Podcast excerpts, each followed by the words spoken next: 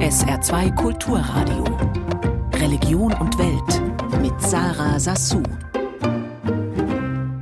Hallo und herzlich willkommen.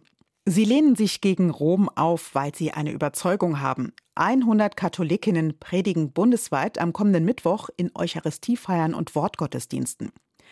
Aufgerufen hat dazu der Bundesverband der Katholischen Frauengemeinschaft Deutschland KfD. Und mit dabei ist auch Susanne Kahl aus Herbitzheim im Pliesgau. Ich habe sie dort besucht und mit ihr über ihre Rolle als Predigerin gesprochen. Frau Kahl, Braucht man da viel Mut dazu, dass man an diesem Tag am 17. Mai dann predigt, also die Aufgabe übernimmt, die sonst der Priester hat? Ich glaube, äh, Mut gehört immer dazu, sich vor eine Gemeinde zu stellen und zu predigen oder einen Text auszulegen. Das ist nicht jedermanns Sache. Man muss dann schon auch äh, sich trauen. Und nachdem ich jetzt schon lange Erfahrung habe, äh, vor der Gemeinde zu stehen und zu predigen, in Anführungszeichen. Eigentlich heißt es bei uns dann, wir legen die Stelle aus, deuten die Stelle und ähm, ja, die Erfahrung macht schon etwas mit mir. Dann werde ich schon ein bisschen cooler, aber aufgeregt bin ich natürlich trotzdem. Deutschlandweit äh, werden ja an diesem Tag 100 Frauen predigen. Sie sind eines der Gesichter dieser bundesweiten Kampagne. Wie haben Sie sich denn da abgestimmt? Also ich war zuerst mal überrascht, dass ich angefragt wurde, weil das ja wirklich ein bundesweites Projekt ist. Voriges Jahr hatte ich hier schon mal gepredigt, dann war das aber mehr intern, diözesanweit. Und dann wurden äh, diese 13 Frauen auch gecoacht, sage ich mal. Wir haben uns getroffen online. Ich war zu einem dreitägigen Predigtseminar in Mainz und ja, und da ist ja ganz viel passiert ja dann untereinander und man spricht sich ab.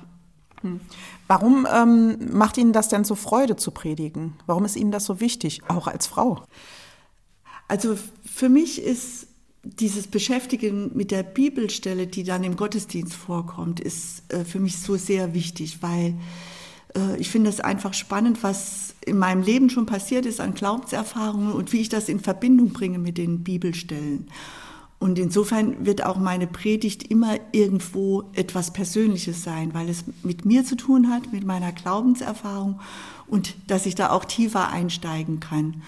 Und das dann Menschen zu vermitteln, also vermitteln ist vielleicht das falsche Wort, das klingt so nach Vorlesung, nach Theologie, sondern einfach Menschen zu erzählen davon, wie ich das empfinde, was ich dabei fühle, wenn ich den Text lese, was das mit meinem Leben macht oder was das in Zukunft mit meinem Leben machen könnte, das macht mir einfach Spaß und Freude. Und ich glaube, ich habe die Gabe, die Menschen auch irgendwo da mit hineinzunehmen. Die freuen sich, wenn sie mich sehen. Und ähm, es wird dann auch meistens eine lebendige Predigt, wo auch der Humor nicht so ganz fehlt. Und wenn dann die Menschen fröhlicher rausgehen, als sie gekommen sind, ist doch schon das Ziel erreicht. Also das, was Sie machen, ist ja im Prinzip, kann man sagen, ist ja nicht anerkannt äh, von Rom, ne? das, was Sie da machen. Auch wenn äh, der synodale Weg ähm, ja im Prinzip jetzt schon mal so den Weg geebnet hat für Frauen wie Sie. Das stimmt. Also Menschen, die nicht geweiht sind, ja, die dürfen eigentlich nicht in äh, Eucharistiefeiern predigen. Wir machen es trotzdem und ich habe da jetzt nicht das Gefühl, dass das illegal ist, weil ich ja ähm, doch irgendwo ja eine Beauftragung habe von meinem Glauben her, von dem, was Jesus uns sagt, dass wir unseren Glauben auch weitertragen sollen. Und das können wir, den Glauben können wir leben, aber wir können auch davon erzählen. Und das mache ich in der, im Gottesdienst. In Ihrer Predigt, Sie leiten ja so ein, äh, oh, so viele sind gar nicht zu einem Fest zu dem eingeladen wurde, gekommen. Das ist ja im Prinzip das, was äh, in den äh, Gottesdiensten sehr häufig passiert, dass einfach ganz wenige der Einladungen von Jesus, von Gott folgen. Meinen Sie, dass Sie durch Ihre Art der Predigt oder vielleicht auch durch das, was Sie nach außen ausstrahlen, weil Sie eine Frau sind, dann noch mal mehr Menschen auch in die Kirche ziehen können? Also ich allein schaffe das sicher nicht. Ähm, aber äh, wir Frauen jetzt im Verband, der KfD zum Beispiel, wir sind auch sehr gut vernetzt. Wir werden uns jetzt auch, da gehen E-Mails rum und WhatsApps und so weiter, dass, dass da wirklich jetzt was stattfindet für die Frauen, von den Frauen, um damit, damit es auch weitergeht für die Frauen. Und insofern bin ich mir ziemlich sicher, dass jetzt an dem 17. Mai mehr Menschen kommen oder auch andere Menschen als sonst äh, in den Gottesdienst und das einfach auch zum ersten Mal vielleicht erleben, wie es sein kann in der Kirche. Wobei ich jetzt nicht den Pfarrern absprechen will, dass sie auch nicht auch begeistern predigen können. Ähm, aber es ist nochmal eine andere Sichtweise einfach. Und ähm, es kommt einfach der katholischen Kirche, der, der man ja nachsagt, zu Recht, dass Geschlechtergerechtigkeit einfach nicht da ist, ähm, dass man das sieht, vielleicht, dass vielleicht doch etwas geht. Hm. Und wenn es nur ein kleiner Schritt ist, dass jetzt eine Frau vorne im Altarraum steht und die Bibelstelle auslegt. Weil Sie jetzt sagen, Geschlechtergerechtigkeit findet in der katholischen Kirche in dem Sinne noch nicht statt. Aber viele junge Menschen, die leben das ja in ihrem Alltag. Ne? Also es wird automatisch gegendert. Es gibt überhaupt keine Frage mehr bei vielen Paaren, äh, dass beide Elternzeit machen. Jetzt ist natürlich die Frage, wie äh, kriegt man denn diese Menschen überhaupt dann noch mal in die Kirche rein? Tatsächlich mit Predigten? Also ist das wirklich noch so zeitgemäß zu predigen? Also Predigt finde ich schon wichtig, aber es darf nicht gepredigt werden wie früher. Also als Kind habe ich noch einen Pfarrer erlebt, der vorne mit erhobenem Zeigefinger von der Kanzel gedonnert hat. Also das geht äh, definitiv nicht mehr.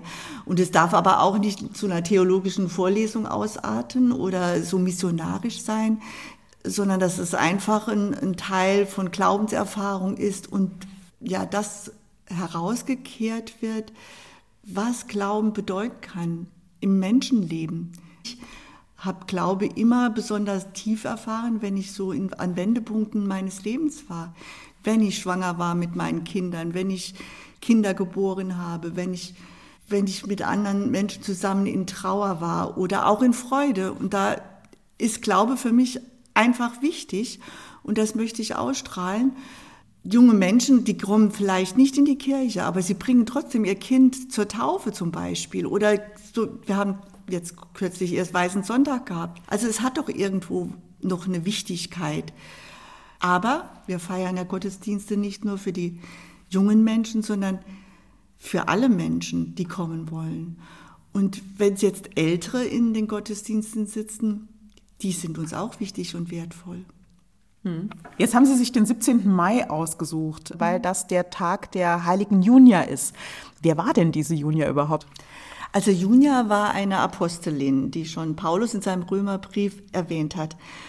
Und sie war eine der ersten bekennenden Christinnen. Sie wurde sogar inhaftiert wegen ihres Glaubens. Nur Junia war lange unbekannt, weil im frühen Mittelalter wurde sie aus den Schriften verbannt und da taucht dann plötzlich ein männlicher Vorname auf, Junias. Und eine amerikanische Theologin hat in den 1970er Jahren dann erkannt, dass das ein Übersetzungsfehler war. Also es ist tatsächlich eine Frau gewesen, die da bei den Paulusbriefen stand. Und bis zur Anerkennung dessen dauert es nochmal bis 2016. Und erst seitdem wurde Junia dann in der Einheitsübersetzung der Bibel als Frau benannt. Und für mich steht dieser Name Junia so für ein klassisches Frauenschicksal in der katholischen Kirche, dass wir einfach unsichtbar sind. Susanne Kahl wird kommenden Mittwoch von der Kanzel der Kirche in Herbitzheim im Saar-Pfalz-Kreis predigen. Und das, obwohl Ungeweihte und vor allem Frauen das eigentlich gar nicht dürfen. Wenn Sie Ihre Predigt vorab schon mal lesen wollen, können Sie das auf der Internetseite des KfD-Bundesverbands tun. Eigentlich sind sie Asylsuchende, geflohen vor der Terrormiliz IS im Irak und jetzt gestrandet in Jordanien. Und sie entwerfen Mode und nähern sie dann auch. Das Projekt ist von einem italienischen Pater ins Leben gerufen worden und es soll den Flüchtlingsfrauen eine Perspektive geben. Bei einer Fashion Show präsentieren die jungen Frauen dann ihre Mode und Anna Osius war dabei. Der Laufsteg ist kurz, aber die Stimmung gut. Stolz präsentieren rund ein Dutzend Frauen ihre selbstgenähte Mode bei einer kleinen Fashion Show in Jordaniens Hauptstadt Amman. Rafedain heißt ihr Label, das bedeutet zwei Flüsse, angelehnt an das historische Zweistromland zwischen Euphrat und Tigris, heute der Irak. Denn genau von dort stammen die Frauen, die hier ihre Kreationen vorstellen. Sie sind Flüchtlinge, Asylsuchende, vor einigen Jahren geflohen vor dem IS-Terror im Irak und gestrandet in Jordanien. Das Leben hier ist sehr, sehr schwierig, erzählt die 25-jährige Sarah der Nachrichtenagentur AFP. Ohne Arbeit haben wir kein Geld, aber wir Iraker sind Flüchtlinge und dürfen in Jordanien nicht arbeiten. Sarah stammt aus dem irakischen Ort Karkush, floh mit ihrer Familie vor den Gräueltaten der Terrormiliz Islamischer Staat nach Jordanien. Eigentlich wollten sie vor ein paar Jahren zurück in ihre Heimat Irak, aber als Christen fühlten sie sich wieder bedroht und flohen erneut. Ihr Asylantrag nach Australien abgelehnt. Jetzt sitzt sie mit ihren alten, kranken Eltern in Jordanien fest. Und wie ihr geht es vielen Frauen hier, erzählt der italienische Pater Mario Cornioli von der katholischen St. Josefskirche in Amman. Er betreut das Projekt. Uh, Die Frauen hier sind alle Asylsuchende. Sie warten darauf, in einem anderen Land Asyl zu bekommen und Jordanien zu verlassen. Es ist nicht leicht für sie. Sie wollen nicht zurück in den Irak und gleichzeitig ist es schwierig für sie hier zu sein. Sie wollen nicht bleiben. Um den Frauen zu helfen, begann der italienische Pater vor sieben Jahren mit einem Nähprojekt in Zusammenarbeit mit italienischen Designern und Schneidern. Extravagante Kleider aus bunt bedruckten Stoffen, Jacken, Gürtel und Taschen werden von den Frauen entworfen und genäht. Die Mode wird in Jordanien und Italien verkauft. Es ist der beste Weg, den Flüchtlingen zu helfen. Wir helfen ihnen mit Würde. Sie lernen etwas und können ihre Zeit sinnvoll nutzen. Und sie bereiten sich auf einen Beruf vor, der ihnen hilft, sich und ihre Familien zu ernähren. Oft sind die Mädchen hier die einzigen in der Familie, die arbeiten. Mit dem Geld, das sie hier im Projekt verdienen, können sie ihre Familien unterstützen. Mittlerweile haben schon rund 120 Frauen an dem Projekt mitgemacht. Das Projekt gibt den Flüchtlingen Sinn. Und der 29-jährigen Diana macht das Nähen mittlerweile richtig Spaß. Am Anfang konnte ich nicht nähen, ich hatte keine Ahnung. Meine Mutter hat mir etwas beigebracht und hier im Workshop habe ich dann Erfahrungen gesammelt. Hier gibt es auch Nähmaschinen. So habe ich angefangen, richtig zu nähen und mittlerweile nähe ich Lederprodukte. Für Diana, Sarah und die anderen jungen Flüchtlingsfrauen aus dem Irak ist das Modelabel Rafedain in Jordanien ein echter Ort der Hoffnung geworden. Es ist einer der wichtigsten Tage für Floristen. Am Muttertag machen sie in Deutschland ein richtig gutes Geschäft. Denn da werden viele Blumen verschenkt oder auch Gutscheine. Meine Mutter hat mir erst vor kurzem einen selbstgemachten Gutschein von mir gezeigt. Da hatte ich als Kind Hilfe im Haushalt versprochen. Aber wie wird der Muttertag denn eigentlich in anderen Ländern begangen? Unsere Korrespondenten geben uns ein paar Einblicke und den Anfang macht Jörg Seiselberg aus Italien. In Italien wird der Muttertag sehr bis sehr ernst genommen. In einem Land, in dem es den Kult der Mama gibt, ist es vielleicht auch nicht verwunderlich. In den Kitas und Grundschulen ist es ein fester Termin in der Woche vor dem Muttertag. Kinder basteln ein Geschenk für die Mama. Diese Geschenktradition wird im späteren Leben beibehalten.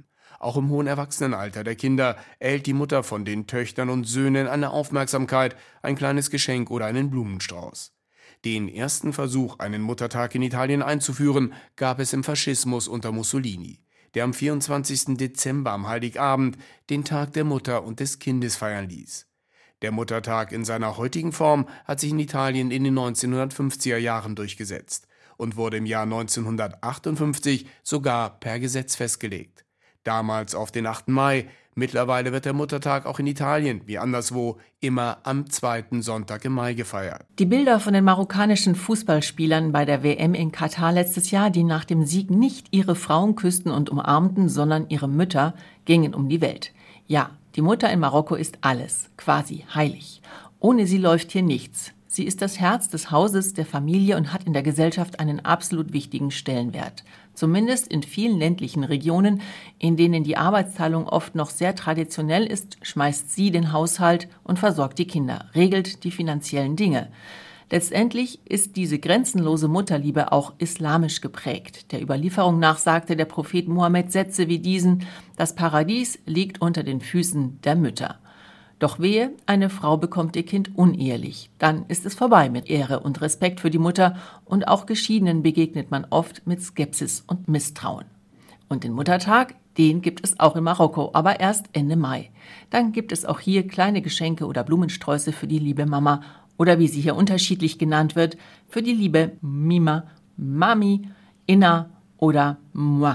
Anne Bayer, ARD-Studio Nordwestafrika. In Japan ist der Muttertag, japanisch Hahanohi, eine Welt in Rosa und Rot. Es gibt jede Menge Glückwunschkarten. Am Tag selbst bekommt die Mutter in der Regel Blumen, am liebsten rosarote Nelken. Die stehen für Dankbarkeit und Liebe. Aber auch Schmuck oder eine schöne Kalligraphie sind beliebte Aufmerksamkeiten. Artige Kinder stehen früh auf und überraschen die Mutter mit einem Frühstück. Wer nicht mehr zu Hause wohnt, versucht die Mutter zu besuchen und lädt sie dann mit der Familie zum Essen ein. Ein typisches Muttertagsessen hat immer Eier, soll also einfach sein. Eins ist Oyakodon aus Ei und Hähnchen und bedeutet Vater und Sohn. Ein anderes Chawan Mushi, eine eierstichartige Suppe oder auch das gerollte Omelett Tamago Yaki. Den Muttertag gibt es in Japan übrigens schon sehr lange. In den 1930er und 1940er Jahren wurde damit der Geburtstag der damaligen Kaiserin begangen. Seit Ende des Zweiten Weltkrieges ist er immer am zweiten Sonntag im Monat Mai. So schön der Tag auch gedacht ist, in der Realität können viele Kinder ihre Mütter an dem Tag nicht besuchen, weil sie arbeiten müssen. Aus Tokio Katrin Erdmann. Das war Religion und Welt für heute. Genießen Sie den sonnigen Tag. Tschüss.